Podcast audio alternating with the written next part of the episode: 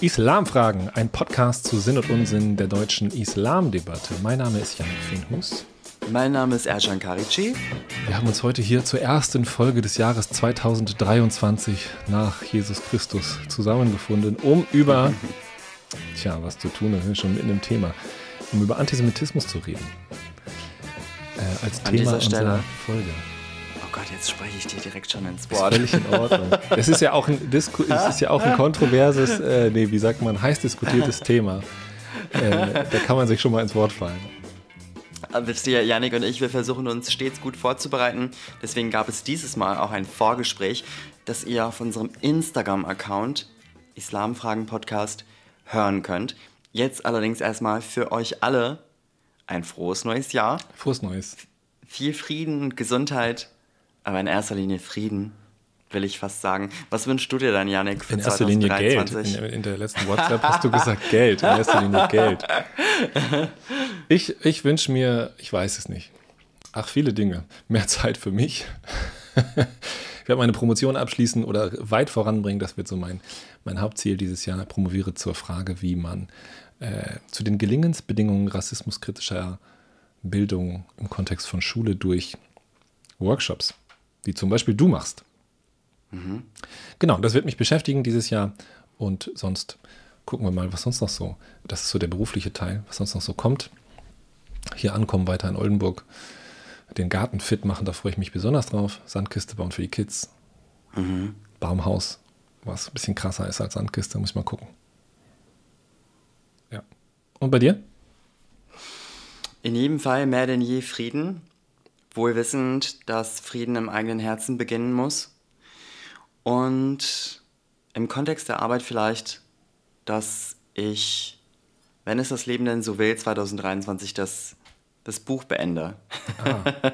also es kommen viele Überraschungen 2023. Ich glaube, das lässt sich sagen.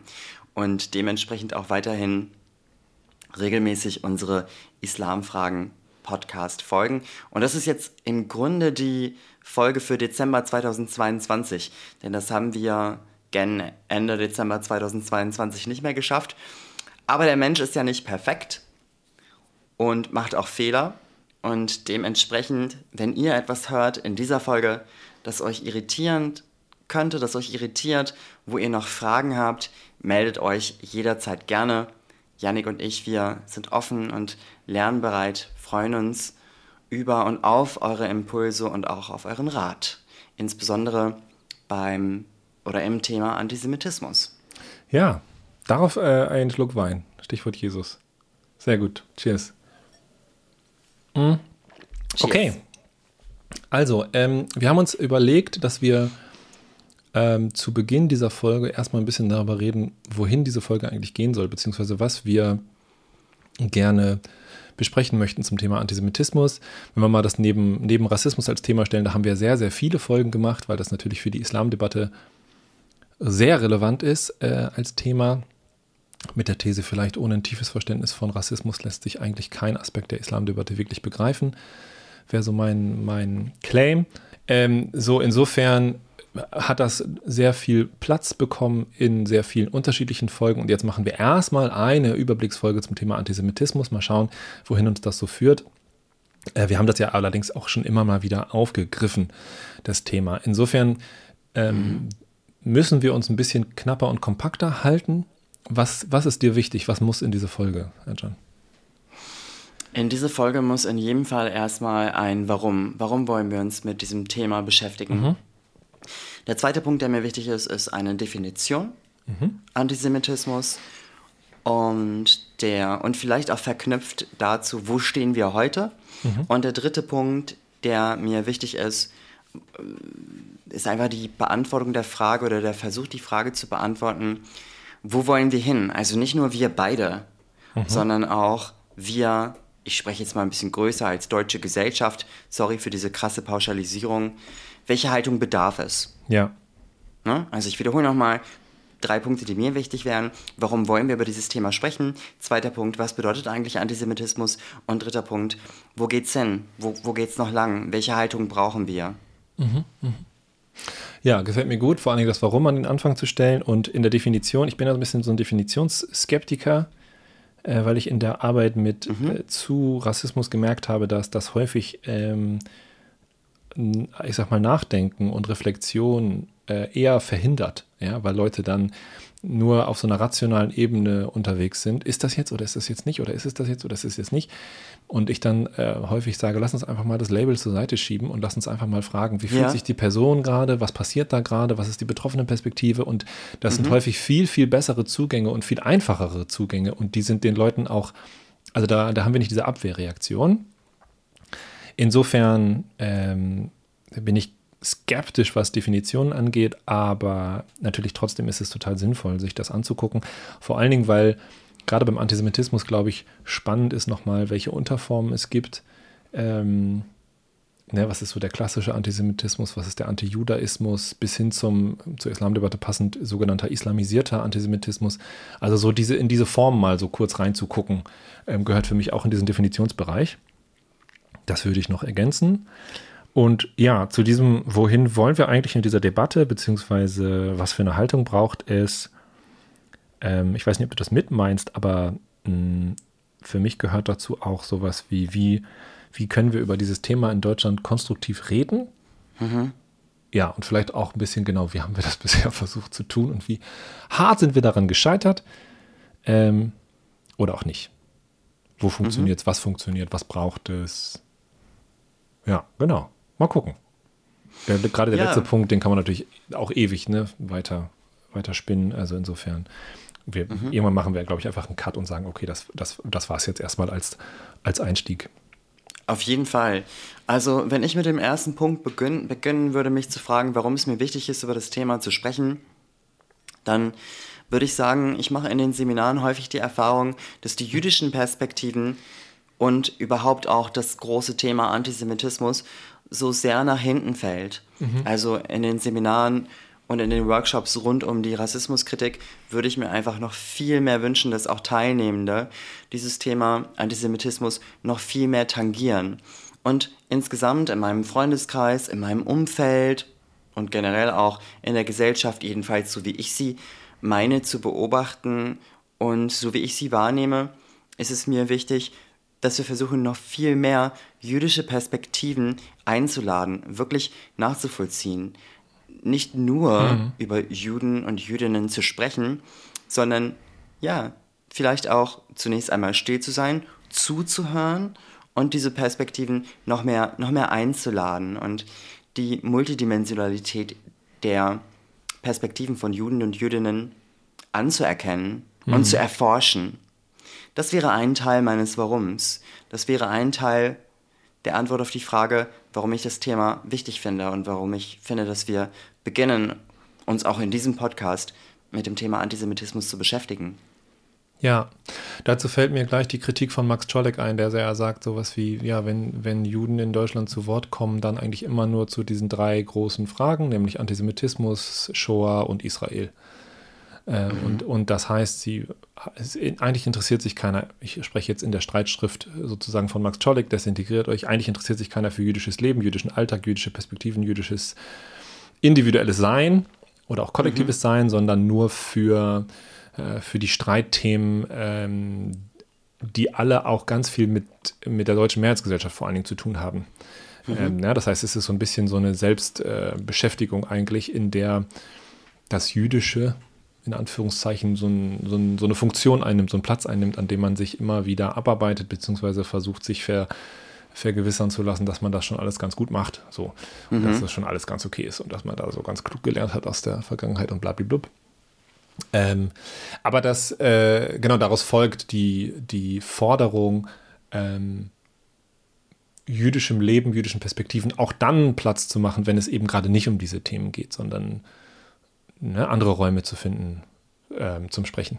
Eben nicht nur ja, über, ihnen immer ja. Platz zu geben. Genau, genau, genau, genau. Nicht nur immer dann, wenn Platz wir über Antisemitismus reden, so, sondern auch wenn wir einfach, pf, keine Ahnung, über was auch immer.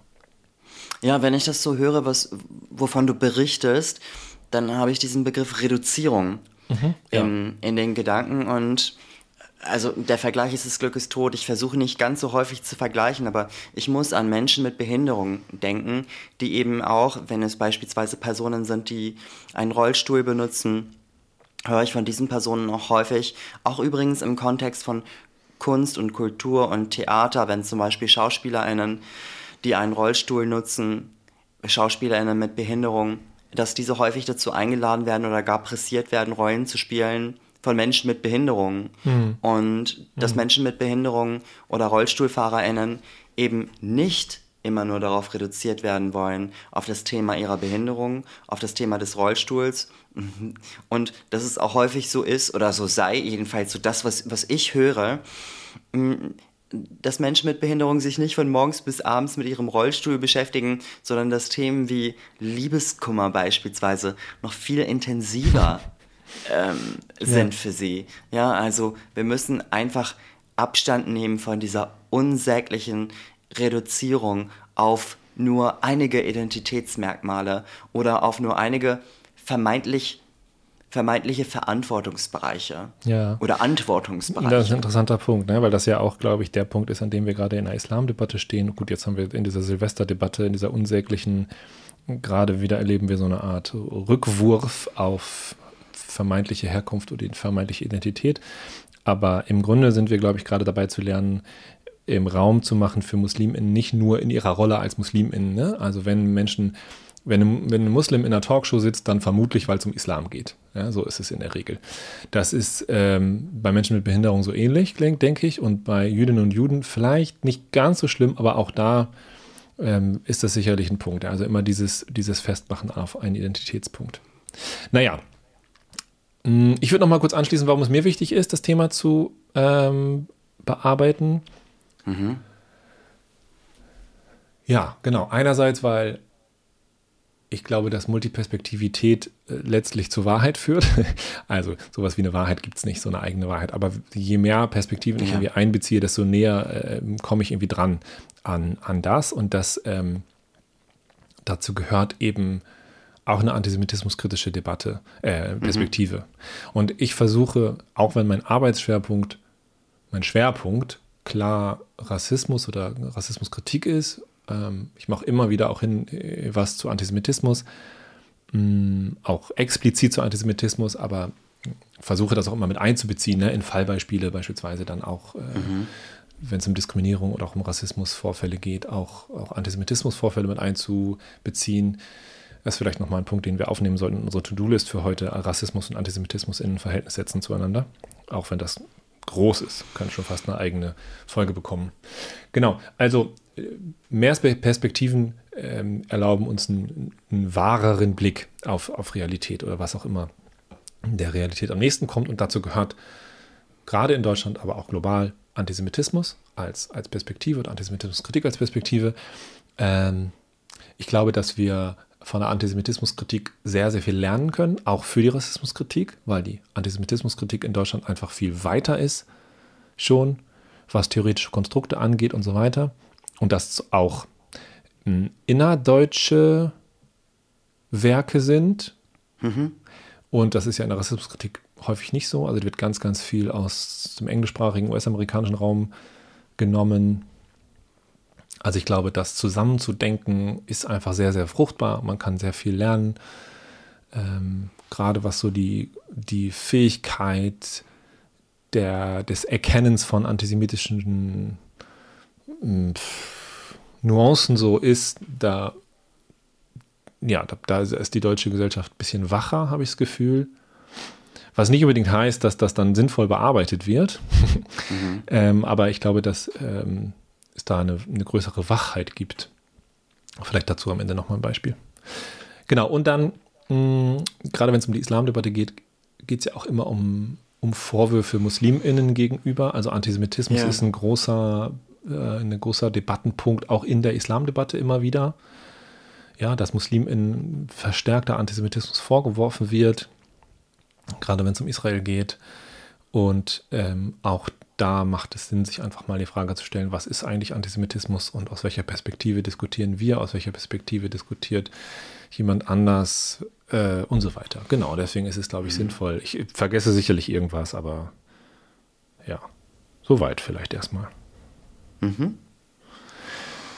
Und darf ich dich das so platt fragen? Wie würdest du Antisemitismus definieren. Ich frage nur, ich weiß, du äh, sagtest vorhin, mhm. du willst Abstand nehmen von diesen plumpen und pauschalen, also das hast du wortwörtlich so nicht gesagt, aber von diesen pauschalen Definitionen. Ja. Mhm. Trotzdem würde mich aber, also, oder ich fange mal so an. Na klar, wenn wir, wenn wir von diesem Begriff Antisemitismus sprechen, dann gehe ich erstmal davon aus, dass die meisten Personen in Deutschland relativ schnell definieren können, was es bedeutet. Aber welche Worte verbindest du denn mit dem Begriff Antisemitismus? Mhm. Also ich habe gemerkt, dass ähm, ich manchmal zu selbstverständlich davon ausgehe, dass man mit diesem Begriff vertraut ist. Mhm. Ähm, das ist ein bisschen interessant, vielleicht kommen wir da später noch dazu, weil der Antisemitismus Gerne. als Begriff ja eigentlich überhaupt keinen Sinn ergibt. Also was ist, was ist Semitismus? Es gibt nicht Semitismus. Ja, es mhm. gibt sozusagen semitische Sprachen, das ist Hebräisch, Arabisch und Maltesisch meines Wissens.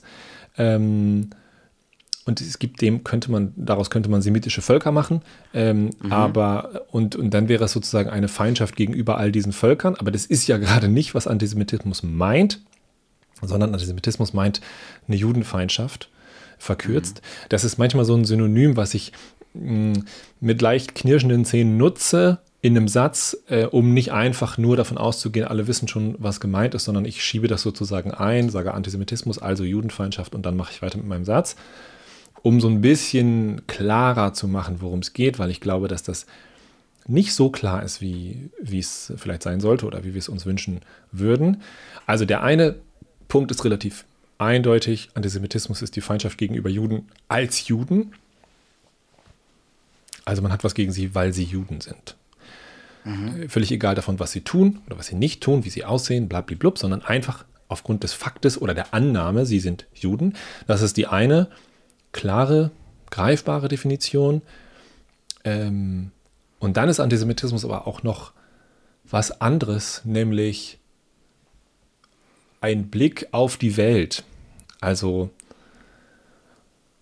ein, ein Blick auf die Moderne, ein Blick auf die Welt, wie sie, wie sie ist, wie sie sich gestaltet, eine gewisse Geisteshaltung, die sehr, sehr häufig mit Verschwörungsideologie und Verschwörungserzählung einhergeht.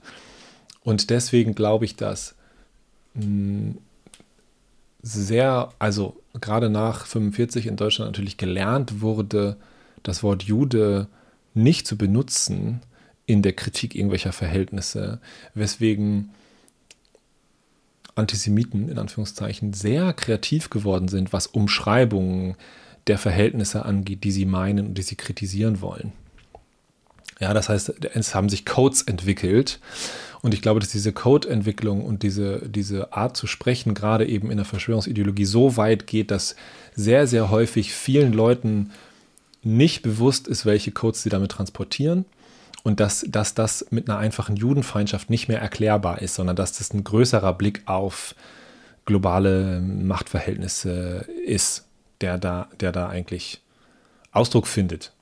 Der seinen Ursprung eben hat in, im Antisemitismus, aber der sozusagen sich davon fast schon, ja, emanzipiert ist das falsche Wort, aber der sich davon irgendwie gelöst hat in einer gewissen Weise und darüber hinausgeht, in dem aber eben diese Codes stecken, ja, die zurückzuführen sind auf und so weiter. Und wenn man das sozusagen runterbricht und wenn man in die, in die Analyse gehen würde, gäbe es sicherlich zwei, zwei Outputs vielleicht grob. Einerseits die Leute, die sich erschrecken und sagen, ach du Scheiße, das wusste ich mhm. nicht, das wollte ich nicht. Und die anderen, die vielleicht sagen, ja gut, ja, doch, im Grunde ja, doch, eigentlich ist schon was dran. Mhm. Ähm, ne, so. Und da sind wir quasi beim ersten großen antisemitischen Stereotyp, dem, dem Einfluss sozusagen, den Jüdinnen und Juden vermeintlich haben. Und das knüpft ja immer an, an so eine an so eine Pseudo-Machtkritik, an so eine Pseudo-Globalisierungskritik, an so eine Pseudo-Kapitalismuskritik. Ähm, Genau, da, also das sind, genau, das sind so die vielleicht die zwei großen Blocks, die teilweise sehr nah miteinander verknüpft sind, aber teilweise auch einen groß, großen Abstand voneinander haben, zumindest in, mhm. in der Sprache und wie sie, wie sie auch Anhängerschaft generiert. Mhm. Ja, was ist für dich? Mhm. Also wenn ich an die Definition denke, dann merke ich, dass in mir erstmal eine Empfindung hochkommt mhm. und dass mein Kopf sich also mein Kopf ist wach mit dabei, mein Verstand ist wach mit dabei, aber der stellt sich eher nach hinten. Und das führt mich eigentlich direkt schon an so eine Parallelität beziehungsweise an den Gedanken, dass es ja auch in unserer Gesellschaft so ist, nach meiner Beobachtung und nach Beobachtung auch weiterer Expertinnen, dass die Menschen in Deutschland sagen, äh, dass die meisten Menschen in Deutschland sagen, wir sind gegen Antisemitismus. Ja. Wir sind gegen die Feindschaft und gegen die Herabwürdigung von Juden und Jüdinnen. Aber eigentlich geht es darum, was die Menschen fühlen. Mhm. Und das lässt uns auch nachdenken über Narrative in unseren Gesellschaften. Aber zurück zu mir und meiner persönlichen Definition. Also wenn ich mich nach meiner persönlichen Definition frage, dann kommt in erster Linie eine Empfindung und mhm. dann kommen Erinnerungen und Gefühle. Und eine Erinnerung, um jetzt nicht zu viel zu sprechen, eine Erinnerung ist, ähm, oder eine Empfindung ist, die Diskriminierungsform Antisemitismus ist die Diskriminierungsform, die mich auch in, in Seminaren, in Workshops, im Kontext der Arbeit, das ist der Punkt, der für mich am unerträglichsten ist. Mhm. Also ich komme, obgleich das auch schlimm und furchtbar ist, mit Queerfeindlichkeit soweit ganz gut klar in den Seminaren, mit Rassismus soweit ganz gut klar in den Seminaren. Ich kann das ganz gut aushalten. Aber Antisemitismus, wenn ich pauschale, feindliche Ressentiments und Kommentare gegen Juden und Jüdinnen höre in Seminaren, was Gott sei Dank oder was glücklicherweise relativ selten passiert, ist es unerträglich für mich. Und ähm, das deutet unter anderem darauf hin, dass ich eine gewisse, dass ich da eine gewisse Sensibilität habe. Mhm. Äh, das soll bitte nicht so klingen, als würde ich mich selber loben. Ich will nur hindeuten auf eine gewisse Sensibilität. Also um auf die Frage zu antworten, in mir kommt in diesem Anspruch, Antisemitismus zu beantworten, erstmal eine Empfindung hoch. Mhm, mh. Der zweite Punkt ist etwas Pauschales. Darf ich da was zu also fragen, bevor du zum zweiten Punkt gehst? Aha. Vielleicht ist es eine rassistische Frage.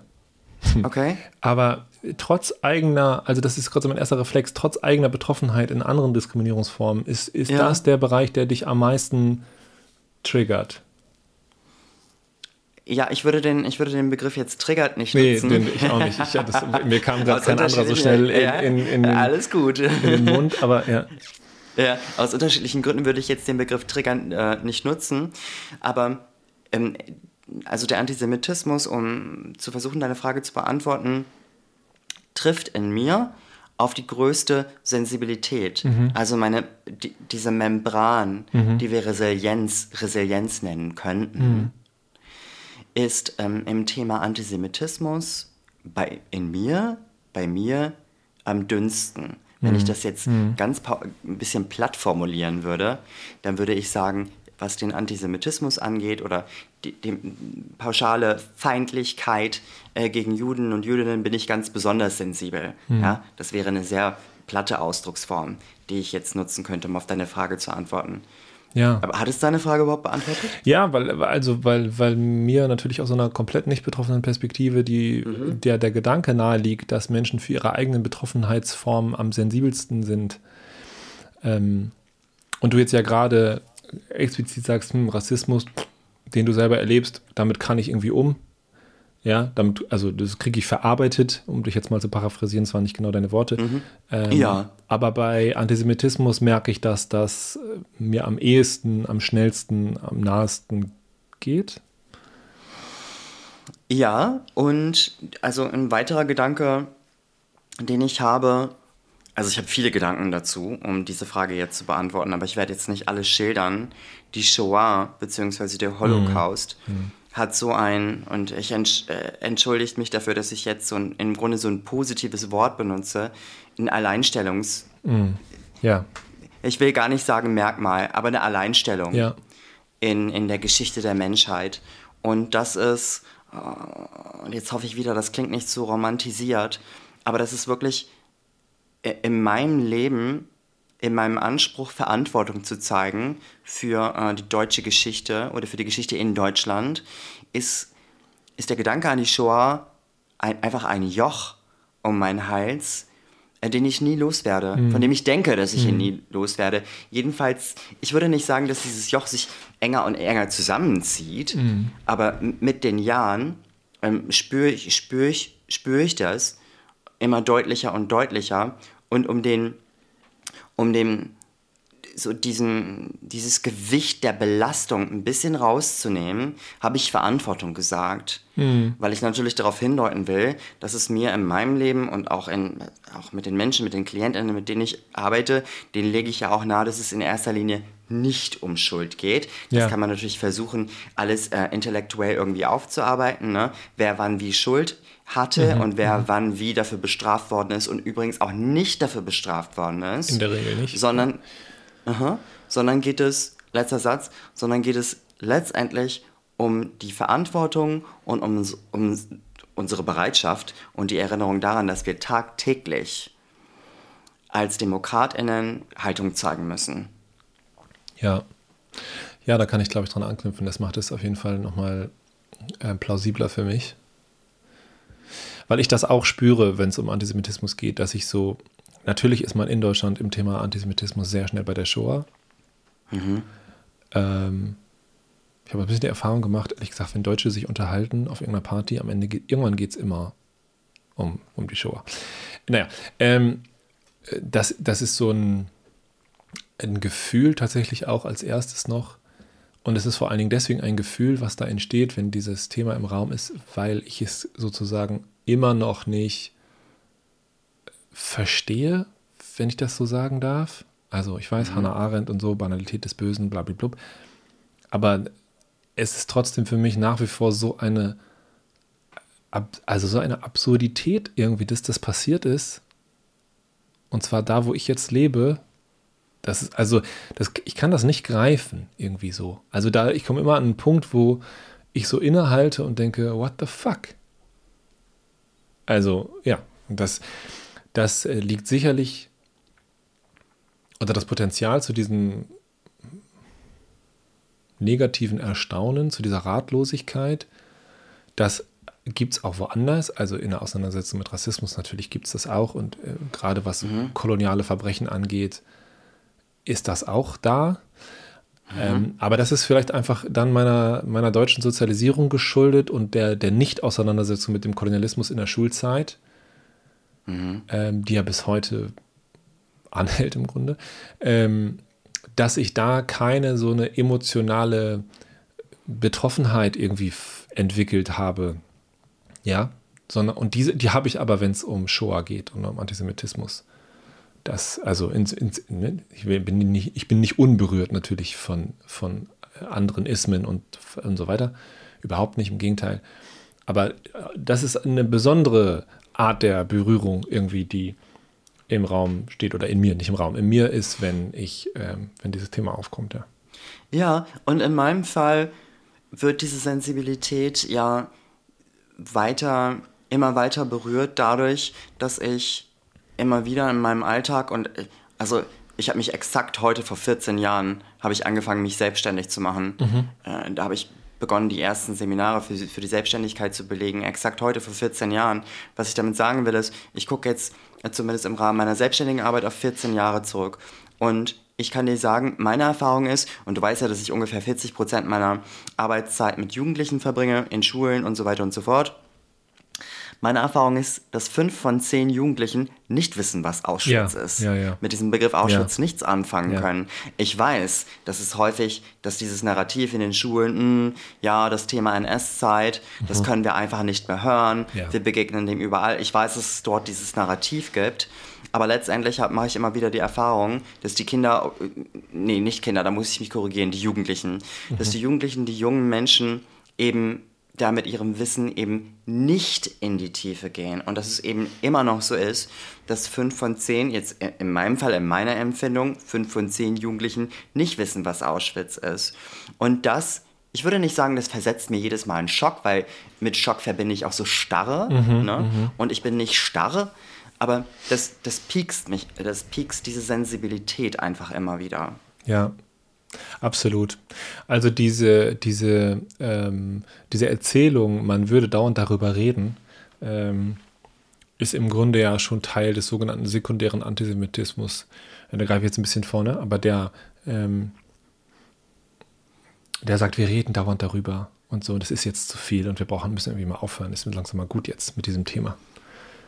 Und ähm, alle Umfragen und alle Studien und alle Erleben, Erlebnisse von Jüdinnen und Juden in Deutschland äh, weisen darauf hin, dass sowas von überhaupt nicht gut ist mit diesem Thema, sondern ist nach wie vor, äh, ohne da jetzt irgendwie mehr oder weniger reinbringen zu wollen, nach wie vor einfach unfassbar wichtig ist, das zu thematisieren und immer wieder und immer weiter zu thematisieren. Ähm, ja. Ja, und dann gibt es ja auch noch die Enthemmung in der Sprache, die ja auch von, von Seiten der Politik, von Politikern und Politikerinnen ähm, weiter, weitergetrieben wird, diese Enthemmung der Sprache. Ja, also ja leider nicht nur von, was heißt leider, also natürlich in erster Linie von AfD-PolitikerInnen, aber auch von einigen CDU-PolitikerInnen. Und ich muss an dieser Stelle mal sagen, also ich, ich, ich muss, ich, ich, ich muss es echt mal kurz sagen. Also, absolute Rant. Also, ich berate, ich, ich selber bin ja nicht Mitglied einer politischen Partei und ich würde mich selber auch nicht als politischen Aktivisten bezeichnen. Ja, jetzt gibt es Leute, die sagen, ja, wir alle sind politische Aktivisten, aber so würde ich mich jetzt selber nicht nennen. Und ich berate PolitikerInnen aus fast allen Parteien. Eine, eine bestimmte Partei natürlich nicht.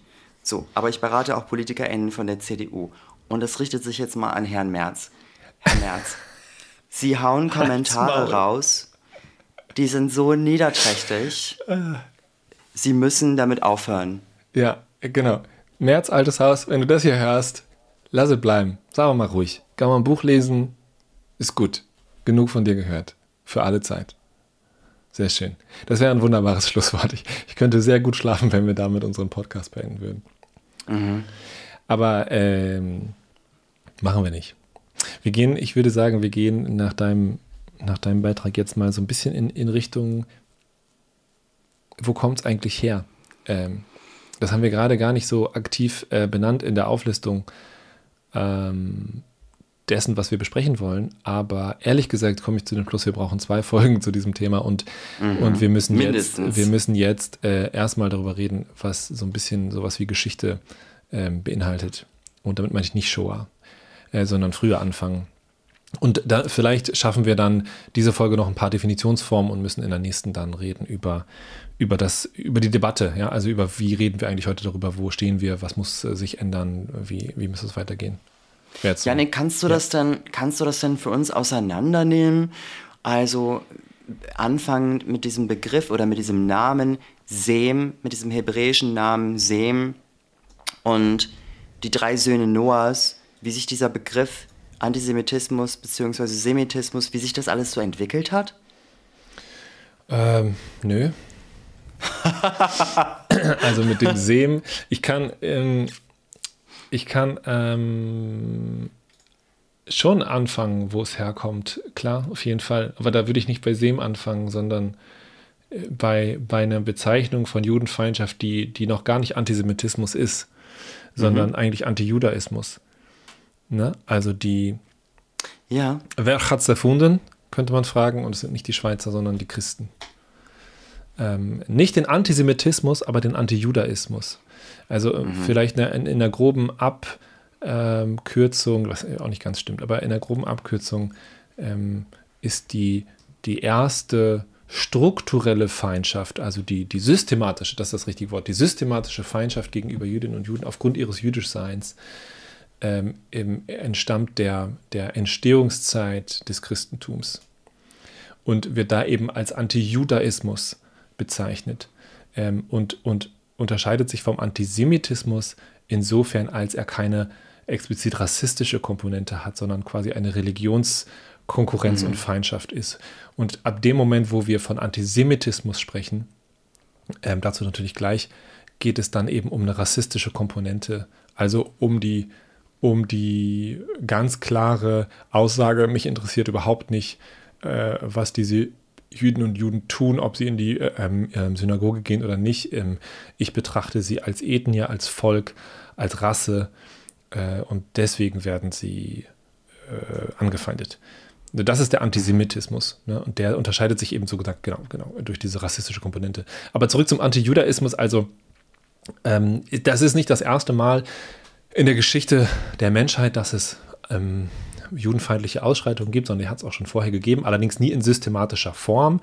Und es gibt gerade eine, oder es gibt schon länger eine wunderbare Doku, eine vierteilige Doku auf Arte, die sich mit diesem Phänomen auseinandersetzt. Und die fängt gerade damit an, ähm, dass mit diesem ähm, mit dieser Erzählung gebrochen wird, ähm, Judenfeindschaft hat es schon immer gegeben. Das ist was, was mhm. ich auch tatsächlich häufig benutzt habe mhm. als, als, als, als Aussage irgendwie, ähm, um zu sagen, was für eine Dimension das hat. Aber mh, hm, mir ist durch diese Doku klar geworden, dass es natürlich auch eine wunderbare Erzählung ist von Antisemiten, ja, zu sagen, guck mal, man hat sie schon immer angefeindet, es muss ja irgendwie an ihnen liegen. Und mhm. ähm, es gab sozusagen auch aufgrund von Minderheiten-Mehrheiten-Verhältnissen in der Geschichte auch schon vor Entstehung des Christentums ähm, Ausschreitungen und, und, teilweise Pogrome gegen Jüdinnen und Juden, aber niemals in einer systematischen Form, sodass man sagen könnte, okay, da, da, da steht eine, besteht eine strukturelle, gesamtgesellschaftliche, systematische Feindschaft. Ja, sondern das war immer sehr, sehr äh, klar, konkret. In Alexandria beispielsweise ähm, bezog sich das auf bestimmte Situationen, Verhältnisse. Und mit dem Christentum wird es systematisiert. Ja, und zwar deswegen vor allem, weil man aus christlicher Perspektive sich abgrenzen musste. Ja, also mhm. sagen musste, okay, wir sind jetzt was Neues. Ne? Also Jesus war Jude. Äh, äh, alle Christen waren oder viele, viele Christen waren am Anfang Juden, die ganzen Jünger von Jesus waren Juden und so weiter. Ne? Also das ist ja eine aus dem Judentum äh, hervorgehende Religion, das Christentum. Und daraus entsteht ein ganz krasses Bedürfnis, sich abzugrenzen und damit auch höher zu stellen und zu sagen, wir sind jetzt die neue Religion, wir sind jetzt die bessere Religion. Also wir sind jetzt das Update, jetzt, jetzt es weiter. Und, ähm, und daraus entsteht eine, eine religiöse Feindschaft. Und die ist erstmal die Hauptkomponente für ja, 1500 Jahre ungefähr. Ist, mhm. das, ist das die zentrale Erzählung? Ja? Und, ähm, und, äh, und alles, was sozusagen auch, oder das meiste, was im Mittelalter, im sogenannten Mittelalter passiert ist, oder bis ins ja, Ende des Mittelalters, steht im Kontext im Grunde dieser Religionsfeindschaft und der Idee, äh, man muss die Überlegenheit des Christentums äh, irgendwie zur Schau stellen und so weiter. Ja. Und ein ja, vielleicht erstmal so, so, so, das ist so die, der Ursprung. Der erste große Begriff Antijudaismus, der, der geläufig sein sollte, sein müsste, wenn wir über, über die Geschichte von Antisemitismus reden.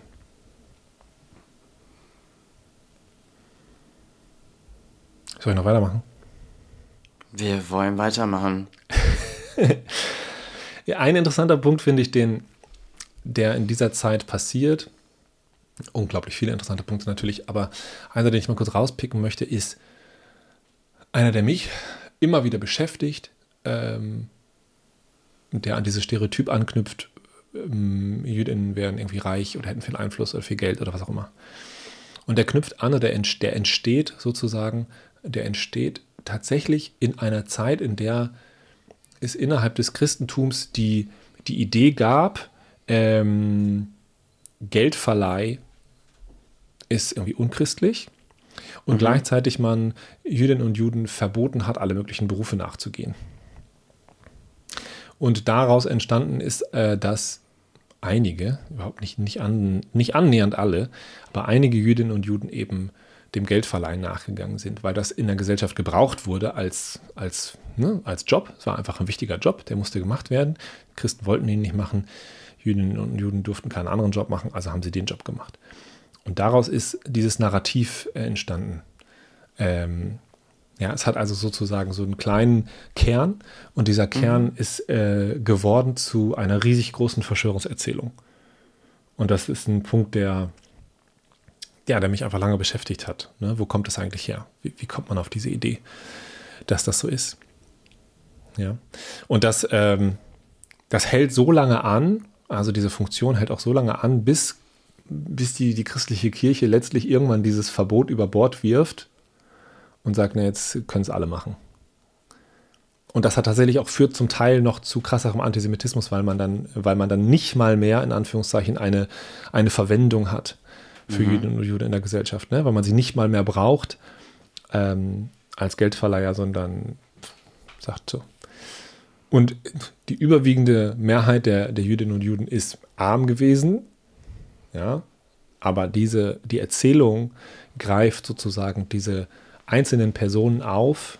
Und das, mhm. ist, das ist ja so eine, so eine Vorurteilsmechanik im Grunde, die uns immer wieder begegnet, ja. Also es gibt sozusagen einzelne kleine Fälle, einzelne Personen, Individuen und die werden hochstilisiert zu einer Pauschalisierung, einer Erzählung. Daraus entwickelt sich ganz, ganz viel. Genau.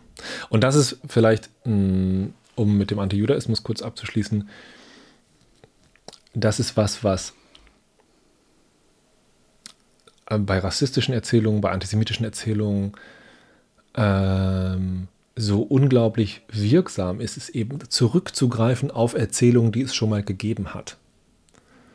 Ich versuche das immer so ein bisschen mit, mit so Wegen im Kopf zu beschreiben, ja. Also die Gesellschaft ist bestimmte Wege, bestimmte Erzählungen als Wege sozusagen gegangen, ja, über Jahrhunderte lang.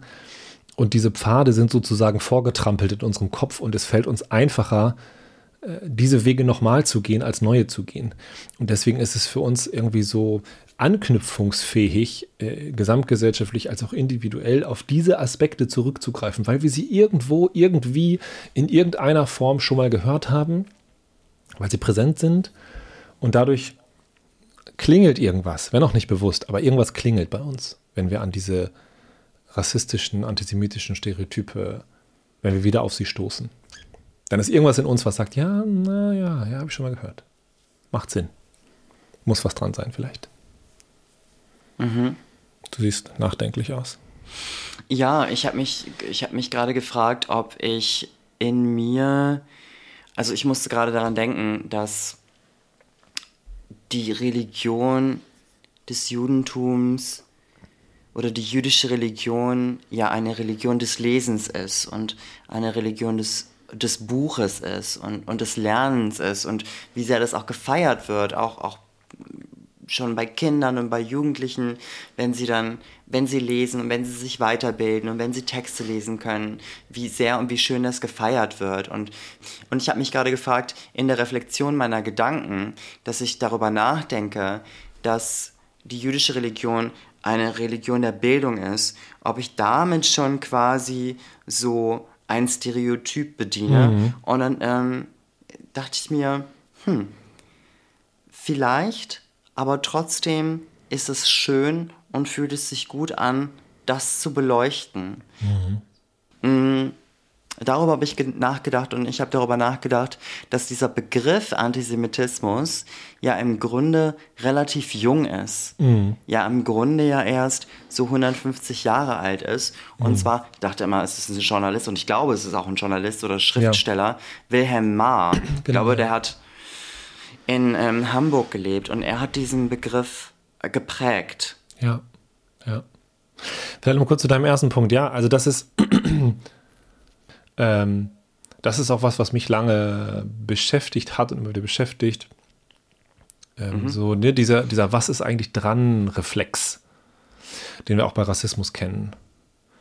Ja, und wie solche Diskurse und Räume, Tätigkeitsräume, selbsterfüllende Prophezeiungen sind ne, wie, wie eben mit diesem Geldverleih beispielsweise. Da öffnet sich ein, ein, Raum, der dann gefüllt wird und das führt wiederum zur Reproduktion von Stereotypen und so weiter. Und ich weiß nicht, was mhm. mit dem Bildungsaspekt mhm. ist. Mhm. Ähm, genau, und ich, und gleichzeitig es aber einen Reflex gibt in einer Antisemitismus äh, besprechenden, in Antisemitismus besprechenden Räumen zu sagen, ähm, das ist ein reines, ist ein reines ausgedachtes Ding. Und das ist es halt zu 99 Prozent also oder der Antisemitismus, die Feindschaft natürlich zu 100 Prozent, aber die dem zugrunde liegenden Stereotypen haben diese, diese Geschichten, ja, diese, äh, auf die sie Bezug nehmen können. Was sie natürlich stabilisiert, was sie stärker macht, was sie ähm, haltbarer macht, ja, weil, weil ich dann hingehen kann und sagen kann, guck doch da, die gab's. Es gibt diese mhm. Einzelfälle, da gibt es diese Leute, da gibt es diese Strukturen, da gibt's und das wird ähm, dann herangenommen, verpauschalisiert, hochstilisiert, entkontextualisiert und so weiter und so weiter. Und das macht diese, diese Erzählung so stark. Ja. Und dann gibt es andere antisemitische Stereotype wie irgendwelche Ritualmorde und, und so weiter, mhm. die einfach, also die einfach überhaupt keine, also, also die einfach ausgedacht sind. Mhm. Ne, die sozusagen einfach dem irgendeinem kranken Kopf entspringen. Ich weiß nicht, ob das eine sinnvolle Formulierung ist. Stopp. Kein Stopp. kranker Kopf. Da, ja. Ja, ja, ja, genau. Das ist ein ganz interessanter Punkt. eben die vielleicht auch oder in erster Linie vielleicht auch nicht kranken Köpfen, Köpfen entspringen. Ja? Also es ist im Grunde gut, dass du das gesagt hast ableistische äh, Formulierung ist, glaube ich, ne? Oder, naja. Nein, nein, nein, es geht um die Pathologisierung. Mhm, ja. Also es geht darum, dass wir das eben, dass wir äh, RassistInnen beziehungsweise Personen, die diese Ideologien hervorbringen, die diese Mythen hervorbringen, die diese rassistischen Ideen hervorbringen, dass wir die nicht pathologisieren dürfen. Mhm. Nein, nein. Also mitnichten ist es so, dass Menschen, die diese Ideen versuchen in die Welt zu bringen, sie zu pressieren, sie weiterzuentwickeln, dass das alle, alles kranke Menschen seien. Ja, total wichtig. Danke für dein, für dein vehementes Einsteigen da, weil das ist auch, was mir häufig in Workshops begegnet, dass wir irgendwann mhm. an einen Punkt kommen, zu sagen, das macht, wie kann man nur?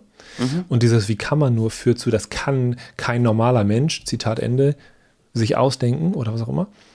Und, und dann immer wieder ist meine, mein Bedürfnis auch immer wieder zu beleuchten, welche Funktion hat das, welche Funktion hat das, warum machen Menschen das. Sehr gut. Ne? Mhm. Das ist nicht einfach nur, weil es irgendwie sie sonntags, nachmittags beim Tee sitzen und sich irgendwas ausdenken, sondern mhm. es, es hat gesellschaftliche Funktionen. So, gerade am, am, am Geldverleih haben wir es sehr, sehr klar äh, aufgezeigt. Ähm, an der an der, schon an der Entstehung im Antijudaismus, also im, im Hochwerten des, einen, ein, des eigenen äh, durch das Abwerten des anderen, da liegt auch eine Funktion drin und so weiter. Also das machen Menschen als Gesellschaften, als Gruppen, als Kollektive nicht einfach so, sondern weil es, weil es ihnen irgendwas bringt, weil es irgendwie ihnen nützt, weil sie einen Nutzen daraus ziehen. Mhm. Und das ist, glaube ich, was, was wir uns immer, immer, immer, immer wieder klar machen müssen. Vor allen Dingen mhm. deswegen auch, weil wir damit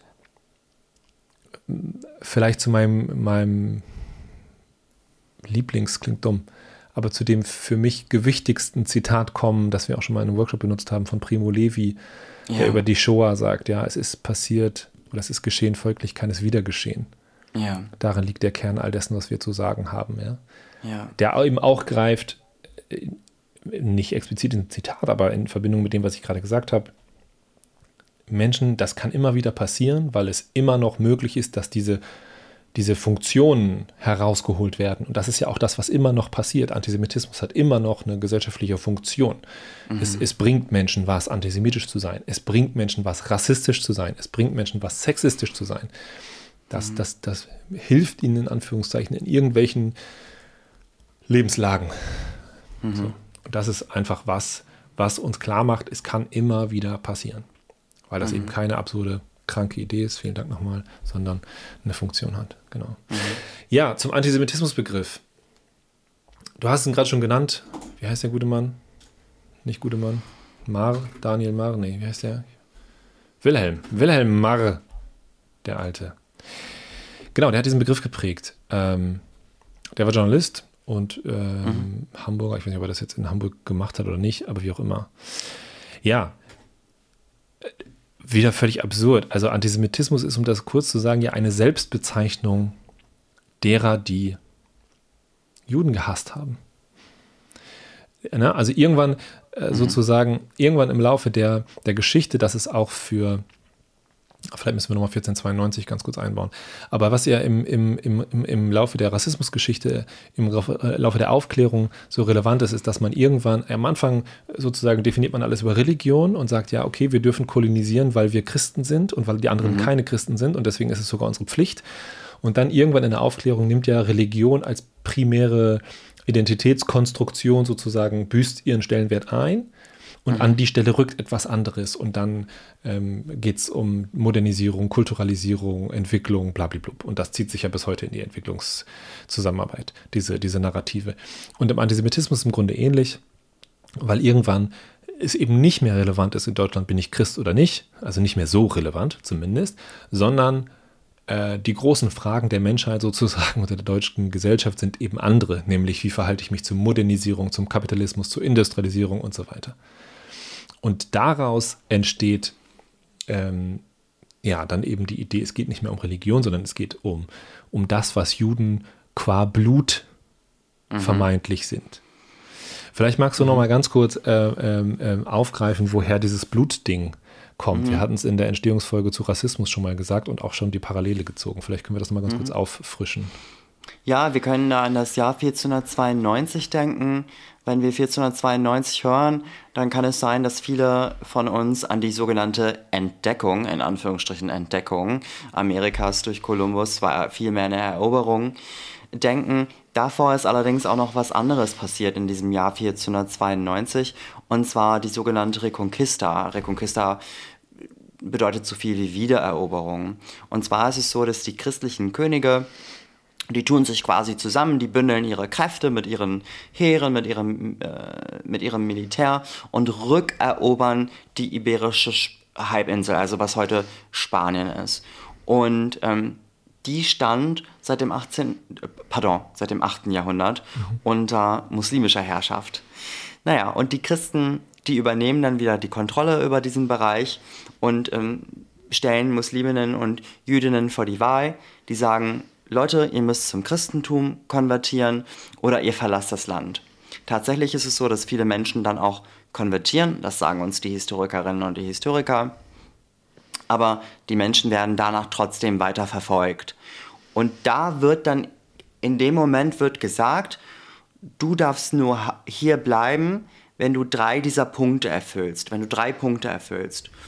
Du musst weiß sein, du musst Spanisch sprechen und du musst christlich sein. Mhm.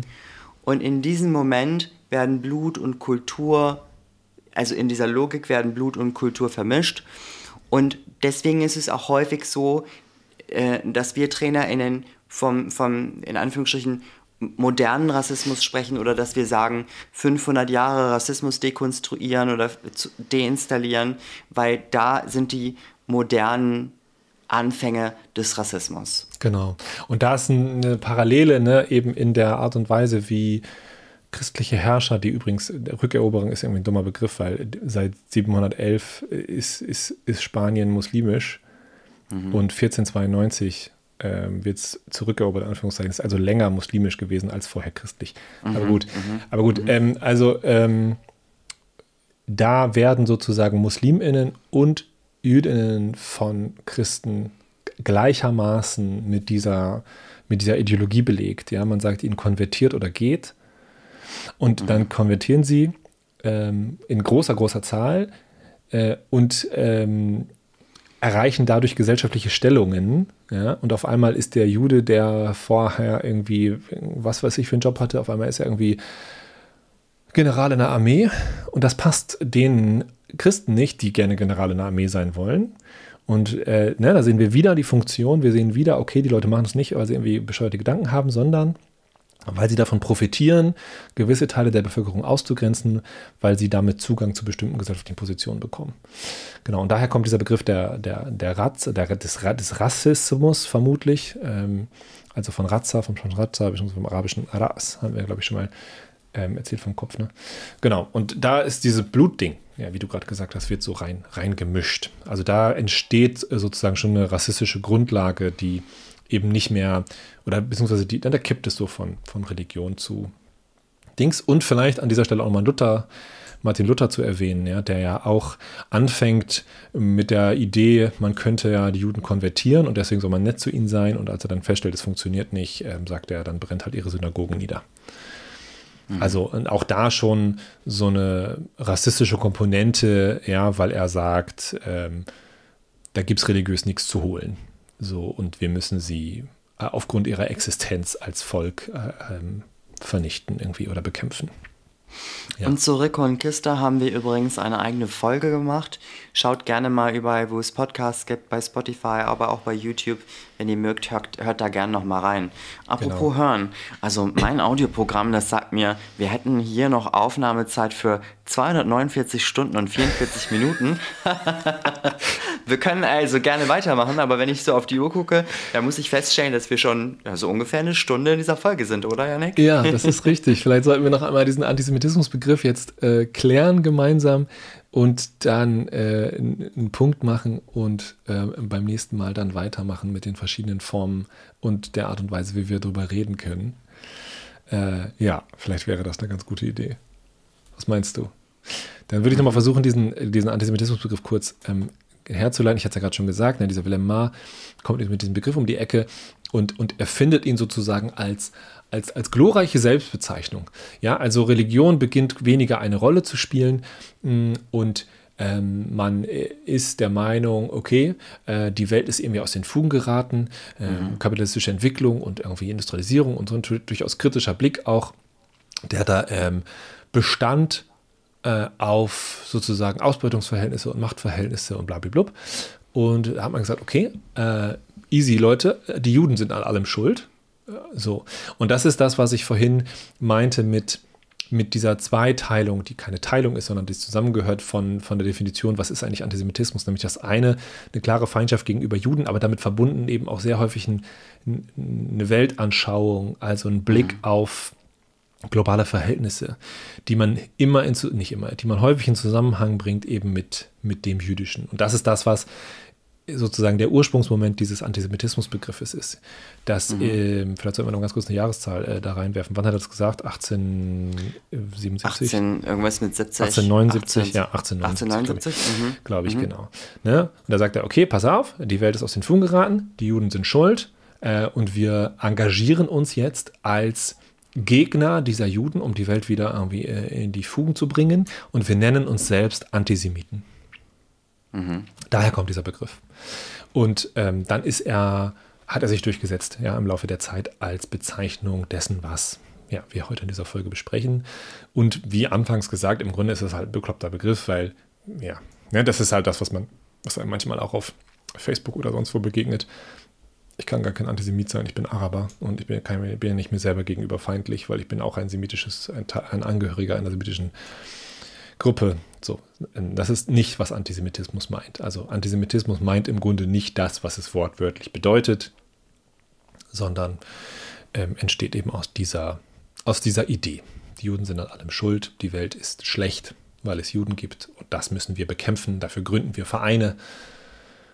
Und das ist das, was dann in, in großer, großer Zahl passiert ist. Man hat Vereine gegründet, sich organisiert als explizite Jüdinnen und Judenfeinde als Antisemiten, als Selbstbezeichnung. Vielleicht abschließend sehr, sehr wichtig, auch das habe ich nochmal aus dieser Arte-Dokumentation mitgenommen und das ist was, was, glaube ich, im Umgang mit Antisemitismus und auch Rassismus sehr wichtig ist. Es gab immer, immer, immer Widerstand. Mhm. Ja, es gab immer Widerstand, es gab auch sehr häufig sehr erfolgreichen Widerstand. Und wir haben viele ähm, Epochen, Episoden vielleicht eher in der Geschichte, wo der, der Widerstand eben so erfolgreich war, dass auch Jüdinnen und Juden große Erfolge gezielt haben, eben sich emanzipiert haben, ähm, große Fortschritte gemacht haben und so weiter. Ähm, nie so, wie es hätte sein sollen. Da brauchen wir uns jetzt irgendwie keine Illusionen von machen. Der Widerstand hat nie gereicht. Äh, aber es gab ihn immer. Und ich glaube, das ist ein wichtiger Teil einfach der Erzählung, wenn wir, wenn wir über diese, um diese Unrechtsideologien reden auch klar zu machen. Es gab Widerstand, es gab auch Widerstand nicht nur von Jüdinnen und Juden, sondern äh, ne, nicht alle, nicht alle haben gedacht, oh, das ist ja eine total gute Idee, sondern auch schon damals war Leuten klar, das geht nicht. Lieber Yannick, es ist spät. Der Pascha muss ins Bett. Ja, geh mal aber ins Bett. Es ist ein deutscher Pascha übrigens. ja, wir könnten auch dazu noch eine Folge machen, aber dann rege ich mich zu sehr auf glaube ich. Wir können ihn ja einfach mal versuchen einzuladen. ein, ja. Okay, ich glaube, okay. wir stellen in Aussicht, dass wir das Thema vertiefen in der nächsten Folge. Mit der Oder notwendigen Ernsthaftigkeit auf jeden Fall. Genau. Aber wir lassen uns die gute Laune natürlich nicht nehmen und freuen uns, wenn wir uns das nächste Mal hören. So sieht's aus. Bis dahin, lasst uns wissen, was ihr denkt wo wir antisemitische Stereotypen reproduziert haben, ohne es zu wollen, wo wir Sachen nicht gesehen haben oder unscharf dargestellt haben. Ähm, zu einfach, wie auch immer. Genau. Korrigiert uns gerne, gebt uns Inspiration für weitere Folgen. Lasst uns eure Gedanken da. Am einfachsten auf Instagram, Islamfragen Podcast oder auch auf unseren privaten Seiten. John Carici und Yannick Fenus. Mit diesen Worten habt einen guten Abend, Tag, Nacht, Nachmittag, wo auch immer ihr gerade seid. Bis zum nächsten Mal. Tschüss.